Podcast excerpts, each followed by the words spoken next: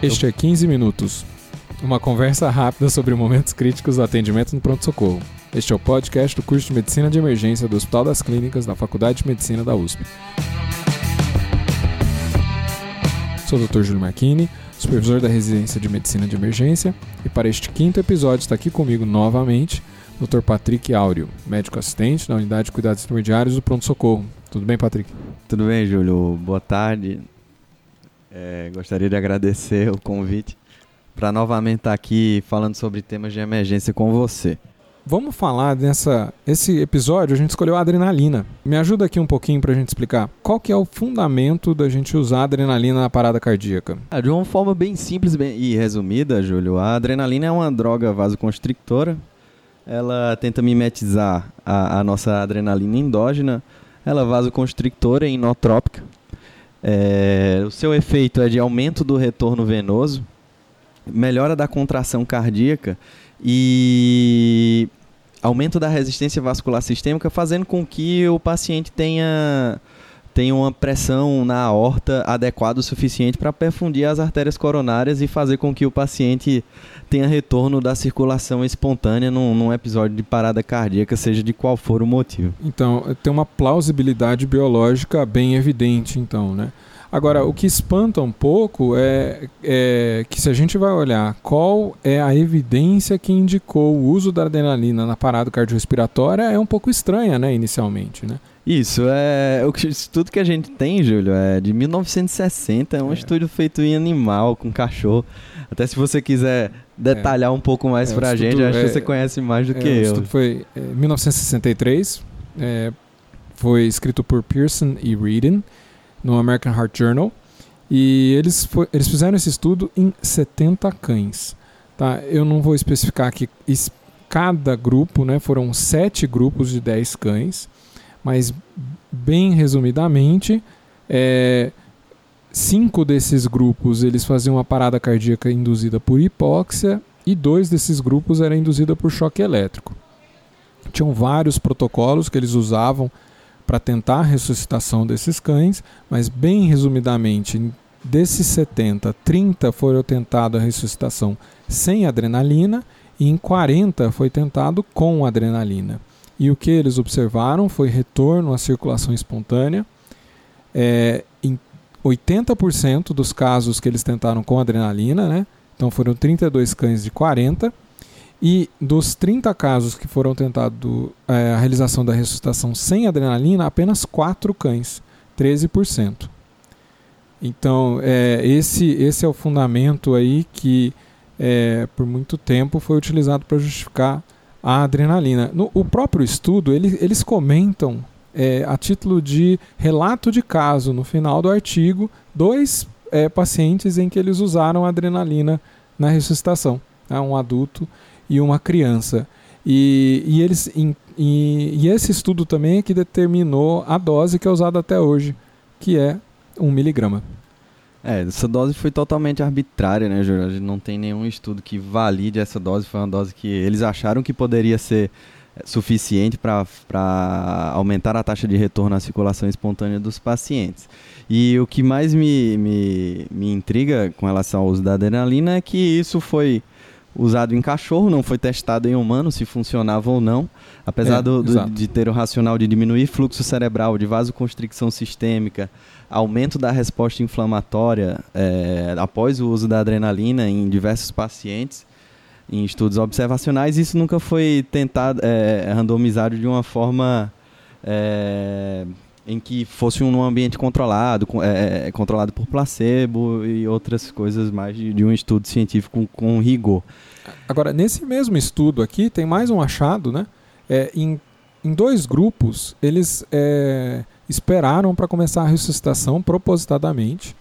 É, em um grupo foi iniciada a ressuscitação após 5 minutos da parada cardíaca e no outro grupo 10 minutos. E, e, nesses dois grupos foi usada adrenalina.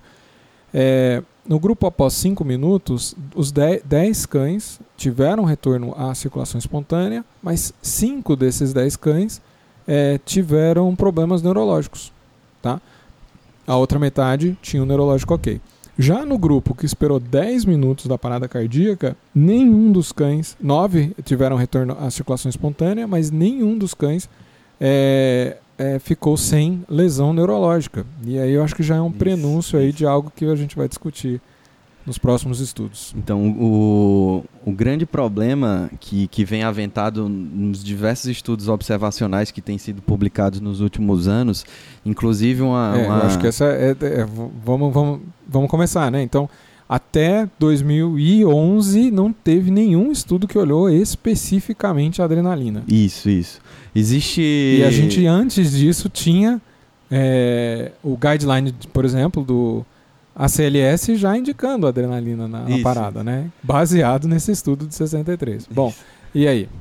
Então, o que, que, a gente é, começou é, a ter? É, então, Júlia, até então, 40 e tantos anos depois, ninguém tinha provado que se a adrenalina era boa ou se era ruim. E até, até que em 2011, os australianos, os australianos sempre estão na, na nossa frente, né? É, o Jacobs, ele ele, te, ele testou randomizar em 535 pacientes o, se a adrenalina funcionava ou não na parada. Ele controlou por placebo.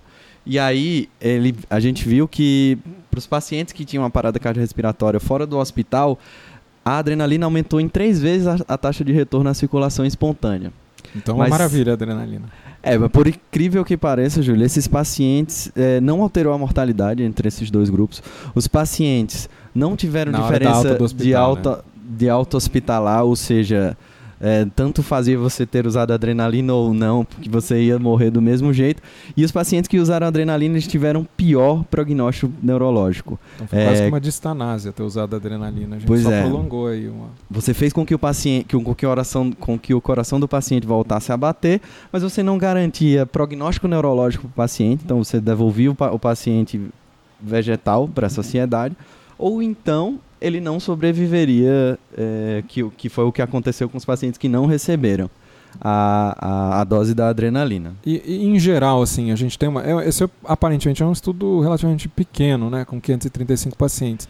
Depois dele, o que, que a gente tem de evidência em um painel geral, assim, Patrick? Ah, num painel geral, Júlio, a gente tem de evidência é, que, inclusive, é, são, são vários estudos que, que, que validaram a realização do Paramedic 2, que a gente vai comentar a seguir, que é um estudo que está sendo realizado na, na Inglaterra. A gente tem um, tem um estudo do, do Nakahara de 2013 que ele fala que é o único estudo que foi positivo que só que só no subgrupo, né? Isso, no subgrupo que ele que, que os pacientes tiveram um melhor, uma melhor sobrevida nos pacientes que não tinham um, um ritmo chocável.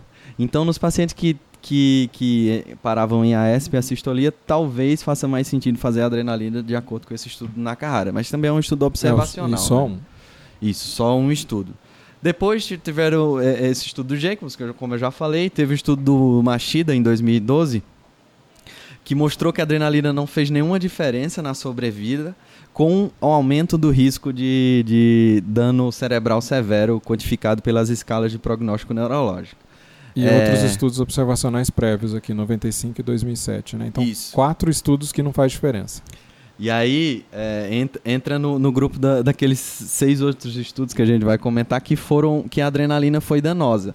Tem um estudo de 2014 do Dumas que a adrenalina foi associada com a pior taxa de sobrevida. Um estudo do Herlitz de 2005 que a adrenalina foi associada também a uma pior taxa de sobrevida do Homberg de 2002 e do Hayashi de 2012.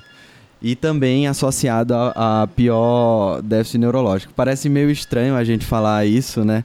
É, essa quebra de paradigma, porque é, é uma coisa que ninguém costuma comentar, né? Que a adrenalina está relacionada ao aumento da, da da taxa de, de retorno à circulação espontânea, mas não muda prognóstico a longo prazo. Mas assim, em conjunto é tudo estudo observacional, né? Fora esse do Jacobs. Fora um do Jacobs. Melhor. E também tem um estudo da Noruega, Júlio. Foi realizado em 2009, com menos pacientes ainda, que eles. É, eles fizeram uma estratégia que era o seguinte: você fazia o ACLS fora do hospital com droga intravenosa, pegando a veia do paciente e ou a CLS sem pegar a veia do paciente. E aí, nesse caso desse estudo, também os pacientes que no, na, fora do hospital você pegou a veia do paciente para fazer droga, é, você não teve diferença de sobrevida e maior dano neurológico. Bom, aí também a gente está dois... colocando não só a adrenalina como outras medicações. Não é um estudo puro da adrenalina. Né? Isso. Né? Apesar não, da adrenalina ser a principal medicação. Pois é, é só nos utilizada. chocáveis que aí entraria a miodarona, né? É, pelo menos nessa época. E aí, é, em 2012, uma análise pós-rock confirmou esses achados e aí eles, eles separaram só a adrenalina e eles viram que é, realmente a adrenalina era associada a uma taxa de, de maior dependência neurológica, de menor sobrevida do ponto de vista neurológico dos pacientes. Bom, com esse painel completamente indefinido, como que é, que, que é a proposta do Paramedic 2, então? então o Paramedic 2 é, é um estudo bem ousado que Acho que durante toda a minha formação acadêmica a gente falava num, sobre um, um, o paradoxo do paraquedas, que a gente nunca ia testar placebo versus, versus noradrenalina, porque é, é, a mesma coisa de você testar abrir ou não paraquedas quando você pula de um avião. Porque, Bom, mas eles... teoricamente, a gente tinha muita evidência de, de que a noradrenalina era, aumentava a taxa de retorno à circulação espontânea, como aumenta, né? Mas vendo o, o, o, a análise depois, você vê que os pacientes não, não sobrevivem não é claro assim. e, e, a, e, essa evidência não é tão clara assim, quanto a gente achava que fosse. A, a ideia desse estudo, Júlio, é eles as ambulâncias do, da, da, na Inglaterra elas vão receber um kit com placebo. Mas isso é, é num condado, né? Em, em Warwick. Yeah, só em Warwick. É, sob, sob a jurisprudência daquele hospital lá, da, da, do Hospital Universitário de Warwick. E aí, é, vão ser 8 mil pacientes é, que vão ser analisados. As ambulâncias vão receber um kit com adrenalina, e o outro kit com placebo. E aí Isso, o médico. Então ele é randomizado antes dele sair do, do hospital, Isso. ele já recebeu alguma das duas sem saber o que é. Na verdade, as ambulâncias que são randomizadas nesse estudo uhum, aí. Uhum. E aí é, os técnicos não sabem, a equipe de enfermagem não sabe, nem os médicos sabem que medicação eles estão dando. Se eles estão dando placebo ou estão dando noradrenalina. Foi feita um, uma propaganda lá na, no, na Inglaterra que se você fosse para para os lugares onde, tá, estejam feitos esses estudos, você poderia Ou se, se recusar. Mora lá, né? Ou se você mora lá, você poderia se recusar a participar desse estudo e, e a universidade lhe dava um bracelete que, que, que, que, dizia que tinha uma imagem dizendo no study. É, é isso está levantando não... um ponto aí que nesse estudo não existe tempo hábil para pedir a permissão do paciente. Né? Isso foi inclusive aprovado pelo Comitê de Ética. Né? A questão é que é, Trata-se de um estudo que não existe outra forma de ser feita e cuja informação é muito preciosa se a gente obtê-la. É, então, o Comitê de Ética, considerando esses dois fatores, autorizou esse estudo, que é, é que você é, vai randomizar, você vai chegar no paciente, seja com placebo, seja com adrenalina, e você não vai, antes do momento, antes da, do, da parada, pedir autorização. Isso. É. Não tem outro jeito de fazer esse estudo. Não teria outro jeito de fazer. Por incrível que pareça para nós, por mais estranho que pareça, isso faz sentido porque realmente a gente não tem evidência que suporte o uso da adrenalina. É de olhos fechados, né? Com, com tranquilidade suficiente para saber que aquele paciente vai realmente voltar à circulação espontânea e voltar a ser o que era antes. Agora, eu tenho a impressão que o Comitê de Ética exigiu que fosse feita essa divulgação do, a respeito do estudo, oferecendo a opção de para os pacientes, para os possíveis né, pacientes que entrassem em parada e não quisessem participar do estudo, que usassem esse bracelete e os é, paramédicos estavam todos treinados a reconhecer e provavelmente eles deviam ter um kit open label lá, adrenalina, que era para esses casos. É, é, eles tinham um kit de adrenalina, na verdade, para os pacientes que, tinham, que estavam em anafilaxia, que pararam por anafilaxia, pacientes que é, pararam, que tiveram parada ah, cardiorrespiratória no, devido no estudo, a então. asma grave. Hum. Esse era um critério de exclusão do estudo. Pacientes menores de 16 anos. E quem estava usando o tal do bracelete? Por questões éticas, gestantes. E quem estava usando esse bracelete, se é, se o paciente estava usando o bracelete, ele ia receber adrenalina. Tá certo? Esse Muito estudo bem. foi feito de 2014 a 2018. É, acabou já, lá em fevereiro, né? Já, já acabaram de coletar dados e aí nos próximos meses a gente vai saber qual foi o resultado. Talvez bater um martelo nessa questão aí. acho que com 8 mil pacientes a gente vai ter a esperança que a gente tenha uma evidência interessante aí, né? É, vamos ter que analisar todos os pormenores, análise de estatística desse estudo, métodos e, e tudo mais. Muito bem, então fica aí um capítulo para cenas para o do cenas para os próximos capítulos. Exato. Aguardem. Patrick, mas tem uma coisa importante aqui. A gente discutiu toda a evidência a respeito da adrenalina, é, mas até o momento nenhuma conduta deve ser mudada, não é? Não, não, não, não, Júlio. É isso é importantíssimo de ser, é, apesar de todas, todas essas evidências falando contra, o que a gente tem que seguir é o ACLS, que são as, as recomendações de, de todas as instituições de cardiologia do mundo que que tem a adrenalina como padrão ouro na ressuscitação cardiopulmonar e deve ser realizada é, quanto antes possível. Até porque a evidência é observacional ou de um estudo randomizado pequeno. Então, até o, por enquanto, até a gente ter é, resultados definitivos desse estudo Paramedic 2, é, ninguém vai deixar de fazer adrenalina na parada. Com certeza, com certeza. Não, não esqueçam da adrenalina na parada, por favor. Pelo menos por enquanto. É, eu queria fazer um convite a todo mundo a conhecer o nosso curso, tá? É, o curso de emergências. É, é, você pode entrar no site tiny.cc barra emergência, t-i-n-y.cc barra emergência. É, a gente acabou de liberar agora o módulo 3 de emergências cardiológicas está é, com é, os vídeos é, da aula, das aulas principais, da, os módulos complementares e uma oficina de eletro, tá? que vai ensinar aí, vai te ajudar a revisar o eletro normal, as alterações isquêmicas, as bradicardias e as taquicardias. Acho que está bem interessante. É, Dr. Patrick, onde que as pessoas podem encontrar seu trabalho na internet? Você tem um site aí? A gente tem um blog, Júlio, que, que justamente foi, foi realizado para a gente quebrar um pouco desses paradigmas da, da medicina de emergência e terapia intensiva. É o ICURevisited.com. É, vão lá e, e vejam, tem de uma forma descontraída. A gente é www.icurevisted.com. Isso. isso, é isso, é isso. E aí a gente tenta falar de uma forma descontraída para que a, o aprendizado. E no Twitter, se alguém quiser te procurar? No Twitter é Patrick Áureo. Arroba Patrick Áureo, tudo junto. Muito bem, pessoal. Muito obrigado. E até a próxima semana.